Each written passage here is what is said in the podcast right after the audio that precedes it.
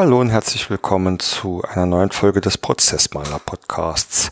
Mein Name ist Bernd Hoffing und wir befinden uns mitten in der Serie zur Struktureffizienz. Heute wird es um Ergebnis- und kundenorientierte Strukturen gehen.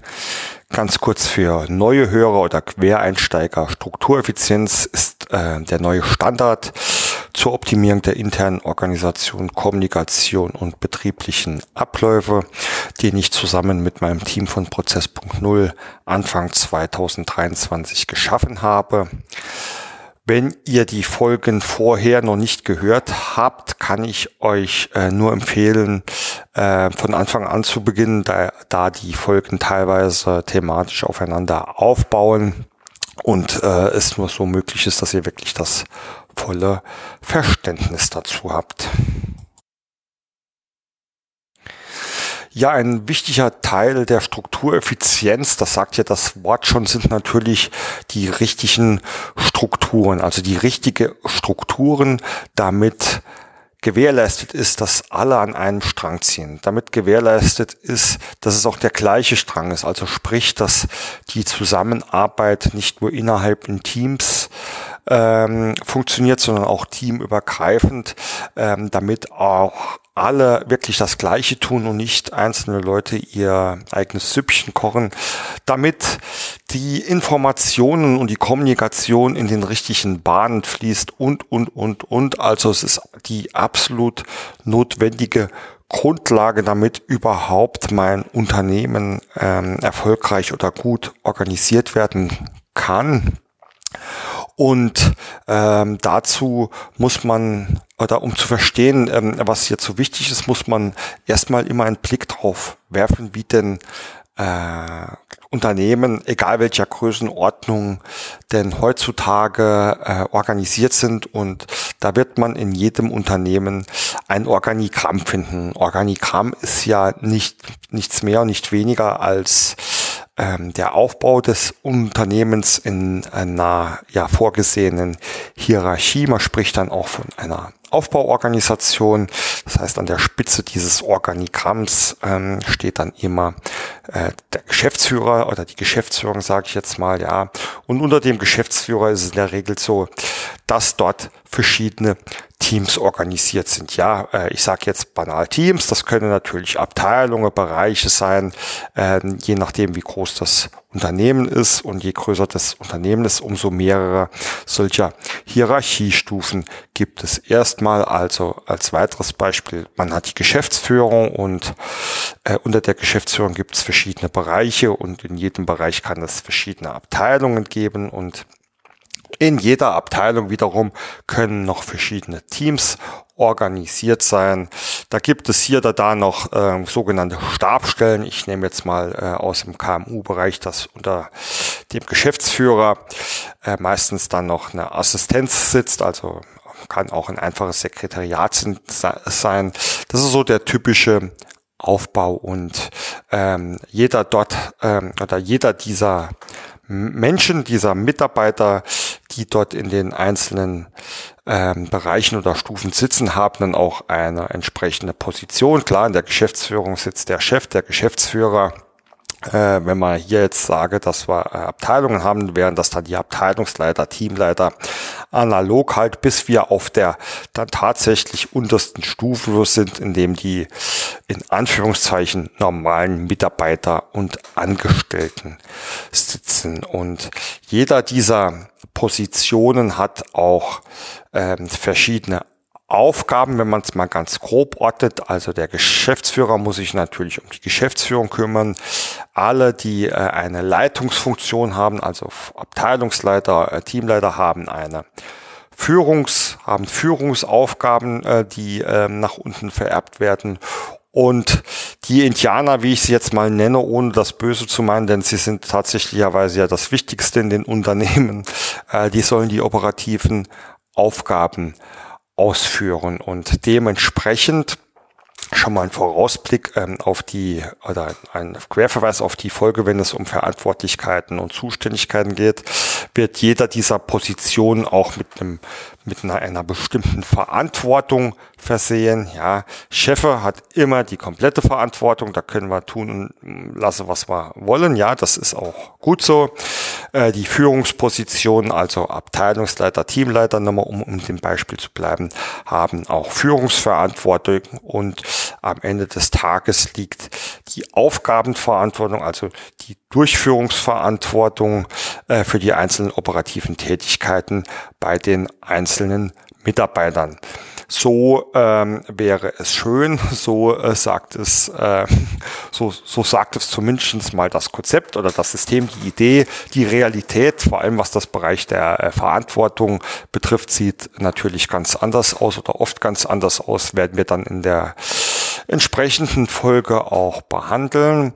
Äh, jetzt waren wir aber bei einer Aufbauorganisation und es ging um Strukturen und ähm, auch jetzt nochmal verdeutlicht, äh, wenn man sich dieses, dieses Organigramm vorstellt, bildet das am Ende des Tages ähm, einzelne Funktionen ab. Ich mache also mal ein Beispiel aus einem ganz normalen Industriebetrieb. Unter dem Geschäftsführer gibt es da verschiedene Bereiche oder Abteilungen, den Produktionsbereich, den Einkaufsbereich, die Verwaltung, Buchhaltung, vielleicht auch noch Logistik, eine Logistikabteilung und ähm, unter diesen Stufe kann es sein, dass es da auch noch einzelne Teams gibt. Also ich bleibe jetzt mal ähm, gerne in der Produktion. Also unter dem Produktionsleiter gibt es dann noch die zwei Teams Arbeitsvorbereitung und Produktion. Äh, die haben auch beiden Teamleiter.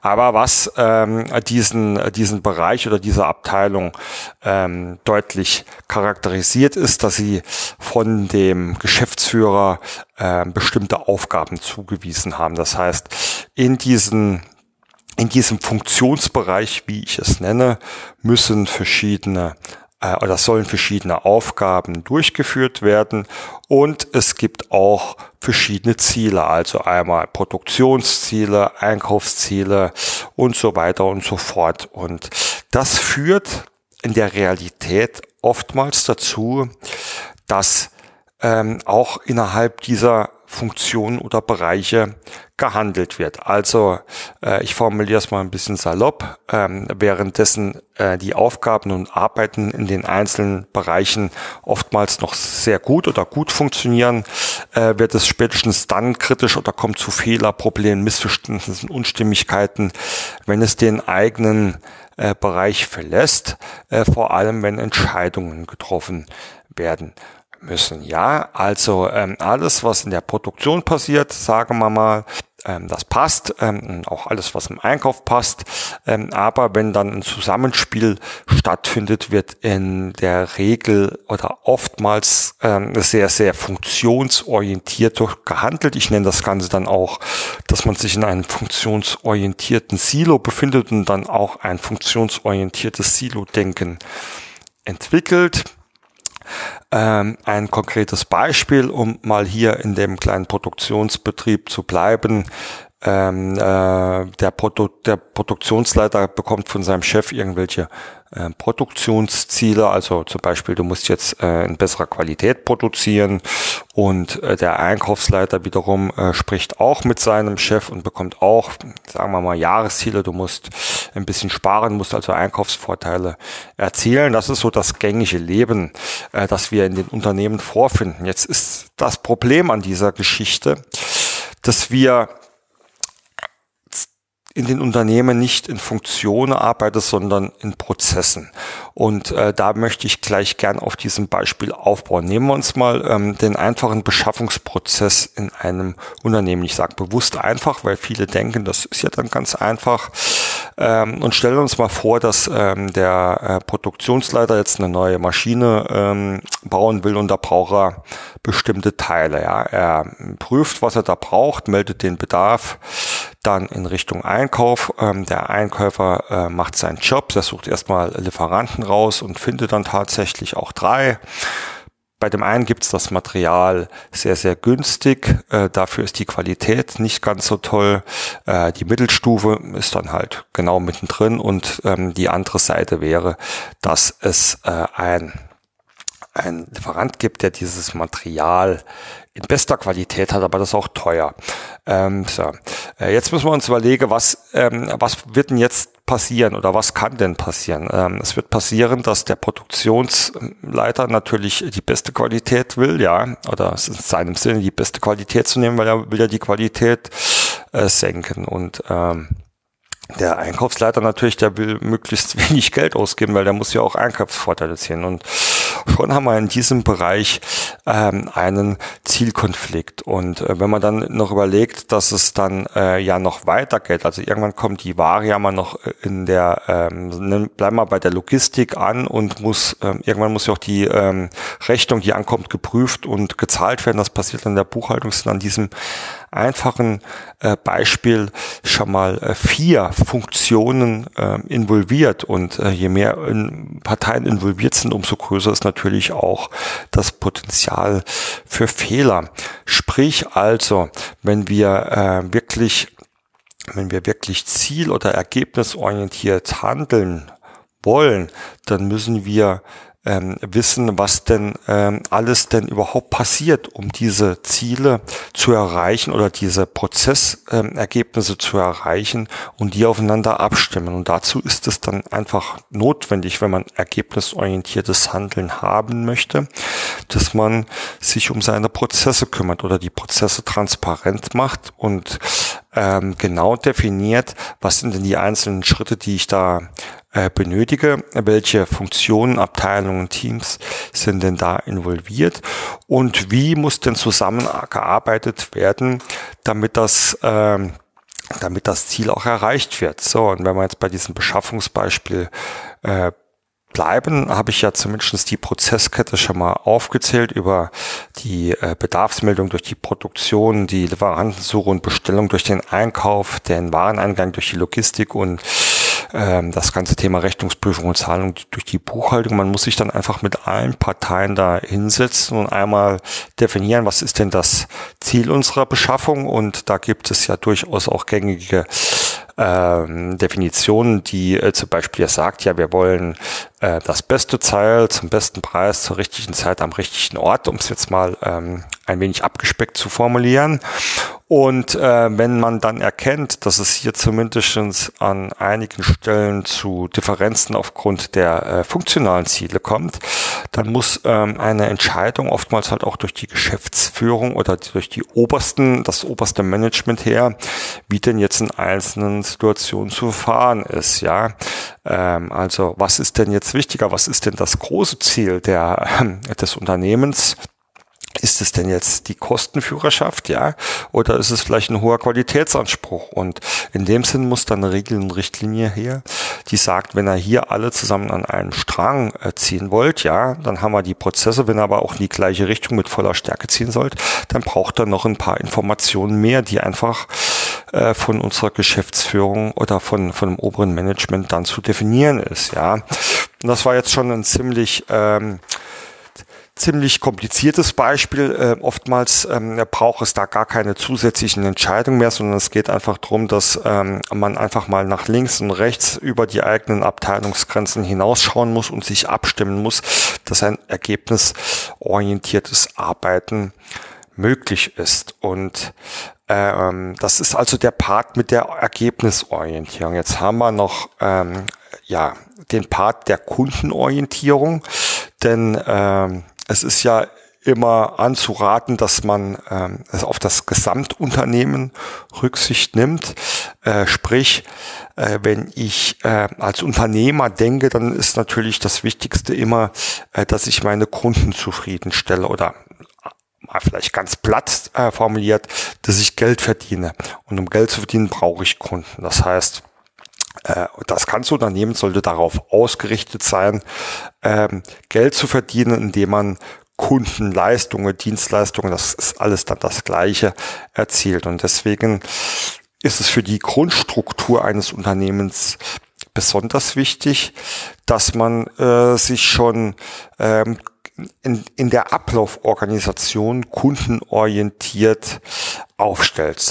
Äh, gleich vorweg, bevor ich weitergehe, kundenorientiert handeln und arbeiten oder kundenorientierte Prozessstrukturen zu haben, ist etwas anderes als äh, Kundenservice oder Kundenfreundlichkeit ähm, oder was man da heutzutage äh, auch alles noch hat oder berücksichtigen muss. Das heißt, wenn ich ähm, jetzt ähm, sage, okay, ähm, alle Reklamationen werden anstandslos bezahlt, dann steht da natürlich ein Prozess hinter dran, aber das ist nicht, nicht das, was ich unter einer Kunden, unter kundenorientierten Strukturen verstehe. Das fällt unter Service, Service, Kundenfreundlichkeit etc. Ja, oder zu sagen, ich bearbeite alle E-Mails oder ich bin immer ein anderes einfacheres Beispiel, ich bin immer 24 Stunden erreichbar. Das hat nichts mit kundenorientierte Strukturen zu tun. Kundenorientierte Strukturen bedeutet, ich weiß, was mein Kunde möchte und ich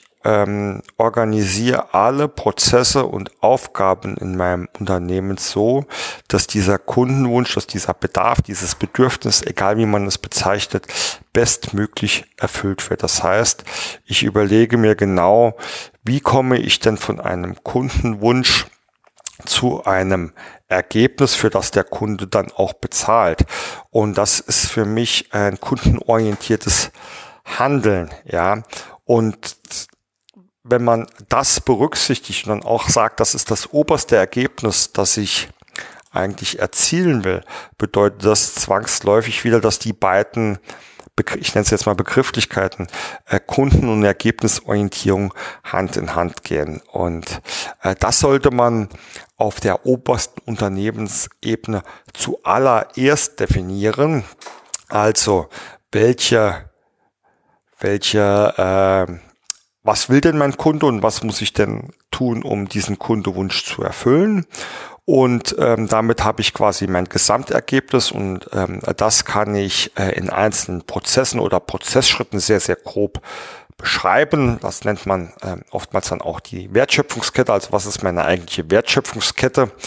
Äh, und äh, diese Ergebnisorientierung werde ich dann äh, auch von dort an, das ist ganz, ganz wichtig in der Grundstruktur, von dieser obersten Ebene nach unten ähm, weitervererben können. Also bleiben wir einfach mal bei dem Beispiel der Produktion. Jetzt nehmen wir mal einen kleinen Metalltechnikbetrieb, ähm, der irgendwelche Sonderanfertigungen für den Kunde macht. Also in dessen Wertschöpfungskette ist natürlich immer äh, am Anfang überhaupt ähm, zu prüfen, was will denn der Kunde und ähm, wie kann ich das realisieren. Er, er stellt Angebote, äh, er stellt Aufträge, wenn die Angebote angenommen sind und dann kommt es an den Punkt, wo er weiß, äh, ob er denn etwas beschaffen muss oder ob er das Zeug auf Lager hat, bevor es dann weiter in die Montageproduktion etc. geht, Arbeitsvorbereitung. Ähm, Soweit will ich jetzt nicht drauf hinein, sondern ich wollte nochmal dann bei diesem Beschaffungsbeispiel bleiben.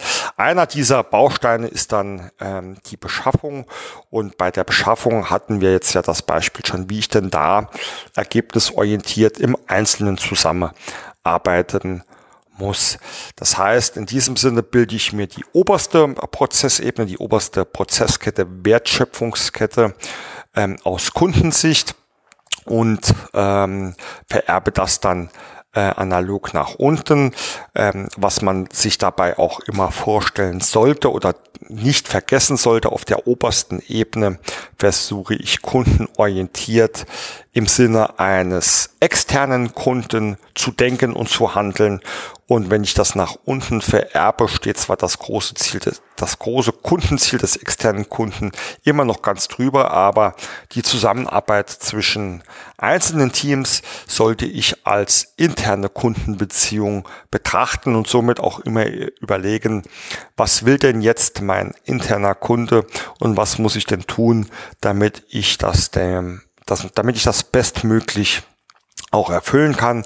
Auch hier gerne schnell ein Beispiel ähm, aus ähm, dem Bereich, äh, wenn ich ähm, wenn ich sage, dass der Einkauf ähm, auch mein interner Kunde ist, der für mich Lieferanten suchen und bestellen soll, muss ich mir dann überlegen, wie ich ähm, wie ich ihm denn dazu am besten befähige oder ermächtige. Und das kann ähm, aus Sicht des Einkaufs dann bedeuten, dass eine vollständig ausgefüllte Bestellanforderungen geschrieben wird, in dem alle notwendigen Informationen ähm, enthalten sind, damit der Einkäufer seinen Job auch gleich richtig machen kann. Und ich weiß, dass jetzt in dem ein oder anderen Kopf, der hier zuhört, ähm, schon ähm, diverse Fragezeichen entstehen. Ja, was ist denn, wenn ich jetzt zum Beispiel einen Handel betreibe oder ähm, eine Produktentwicklung habe äh, und quasi gar nicht jetzt auf Anfrage ähm, des Kunden wie in dem Beispiel mache?